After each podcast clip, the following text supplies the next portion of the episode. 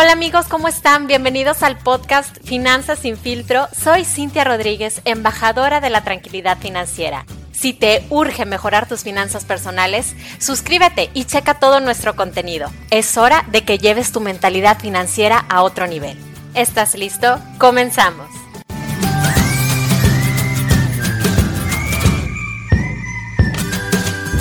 Hola amigos, ¿cómo están? Bienvenidos a su podcast de Finanzas sin filtro. Espero se encuentren todos muy muy bien. Esta semana déjenme platicarles que estuve haciendo un par de EG Lives en donde platiqué un poquito acerca de las finanzas y realmente reafirmé que las personas piensan que las finanzas personales son súper difíciles de entender. Y la realidad es que no es complicado ni necesitas un certificado en economía para poder poner un orden en tus finanzas. De hecho, la administración de nuestro dinero tiene más que ver con toda la parte de inteligencia emocional, más que la parte numérica. Muchos de mis seguidores me escriben porque quieren mejorar sus finanzas, pero no saben por dónde empezar. Así que espero que en este episodio sí tengas una idea clara de cómo poner orden a tu vida financiera. Entonces vamos a reflexionar sobre hábitos prácticos que debes de realizar día a día o mes a mes para saber hacia dónde se está yendo tu dinero. Y créeme que esto no es complicado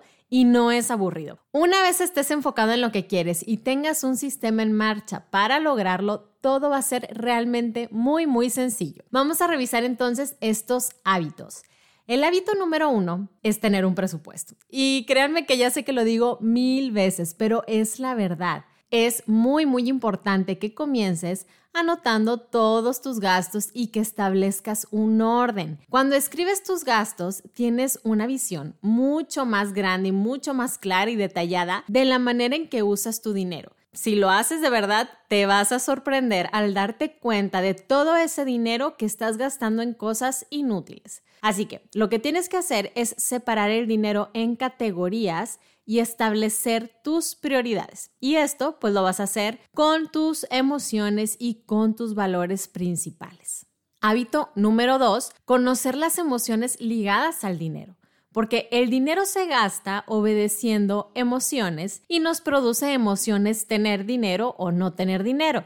Y todo esto realmente está muy, muy ligado a nuestra idea de felicidad, porque con dinero puedes cubrir tus necesidades básicas y con dinero también puedes hacer realidad tus sueños. Entonces, la pregunta clave aquí es, ¿qué modelo de vida tú deseas? Responder esta pregunta te va a ayudar a que sepas a qué prestarle más atención a la hora de gastar. Te va a permitir decirle que sí al ahorro y decirle que no a los gastos que te alejen de tus metas. Hábito número 3, haz una estrategia financiera. Ya que tienes claros todos tus gastos y ya que tienes muy claro qué te hace feliz con tu dinero, si necesitas crear una estrategia pues que te lleve a donde quieres llegar. Entonces, define metas claras y un modo de llegar a estas metas y también establece una fecha para poderlas alcanzar tienes que tener estas metas escritas cerca de ti, muy a la mano, para que cuando estés gastando puedas recordar que tienes un plan y que puedas recordar tu propósito, porque es lo más importante. Este es el motor y tu impulso. Sin un propósito claro, no vas a poder lograr nada. El hábito número cuatro es tener metas de ahorro muy claras. El ahorro realmente es una de las piezas claves y principales en finanzas personales, porque es el capital que vas a invertir y que te va a sacar de apuros cuando lo necesites. No tienes que empezar ahorrando la mitad de tu sueldo. Puedes establecer una cantidad que vaya más o menos de un 10 a un 20% de tu salario y que sea lo primero que sale de tu sueldo. O sea, págate a ti mismo primero. Puedes empezar pequeño y vas a poder ir creciendo poco a poco esta cantidad de ahorro, porque vas a ver que tus ahorros van a estar creciendo y te vas a sentir más motivado a poner más dinero.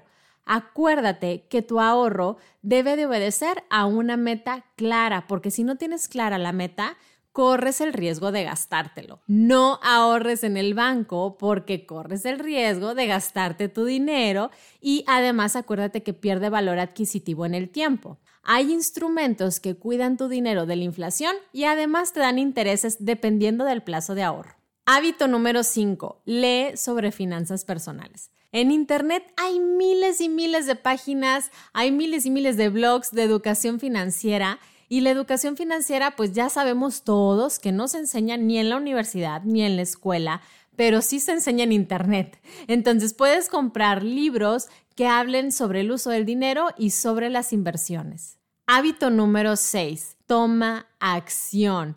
A ver, ¿cuántas veces no te ha pasado que lees de más, investigas de más, pero no te atreves a actuar? Yo sé que está muy bien que te eduques, pero si no lo pones en práctica, nunca vas a aprender. Revisa qué consejos de finanzas personales son los más importantes para ti y actúa de inmediato. A veces nosotros mismos nos ponemos muchas, muchas trabas y no comenzamos nada.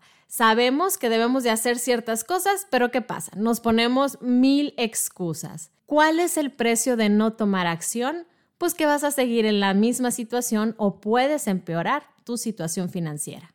Y hábito número 7, apunta a la libertad financiera. La mayoría de las personas tienden a aferrarse solamente a tener un trabajo y esa es su única fuente de ingresos para toda la vida.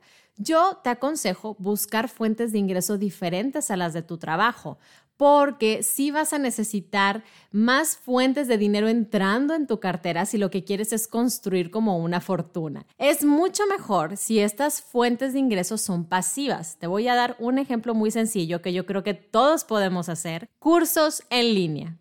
Espero que estos siete pasos te hayan sido de mucho valor. Espero que los pongas en acción y que lo hagas lo más pronto posible. Recuerda que puedes seguirme en Instagram como Finanzas sin filtro y como Cintia la de Seguros. Si te gustó este episodio, compártelo en tus historias de Instagram y por favor etiquétame. Me dará muchísimo gusto poder conectar contigo. Muchísimas gracias a todos por haberme acompañado y hasta la próxima.